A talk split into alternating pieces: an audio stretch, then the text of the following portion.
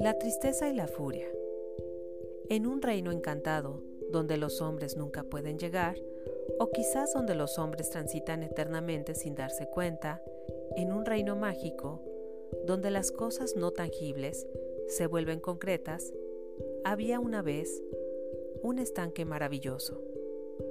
Era una laguna de agua cristalina y pura donde nadaban peces de todos los colores existentes y donde todas las tonalidades del verde se reflejaban permanentemente. Hasta ese estanque mágico y transparente se acercaron a bañarse haciéndose mutua compañía la tristeza y la furia. Las dos se quitaron sus vestimentas y desnudas las dos, entraron al estanque.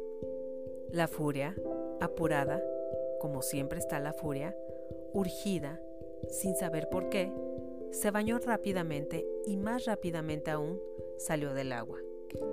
Pero la furia ciega, o por lo menos no distingue claramente la realidad, así que, desnuda y apurada, se puso, al salir, la primera ropa que encontró. Y sucedió que esa ropa no era la suya, sino la de la tristeza.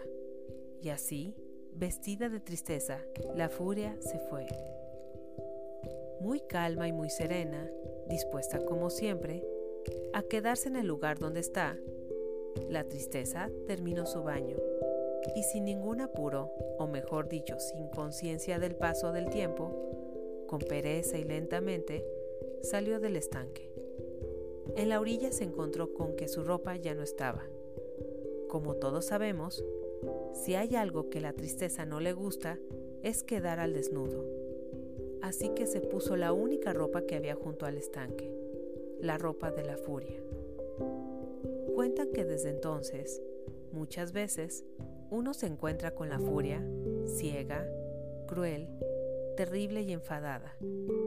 Pero si nos damos el tiempo de mirar bien, encontramos que esta furia que vemos es solo un disfraz y que detrás del disfraz de la furia, en realidad, está escondida la tristeza.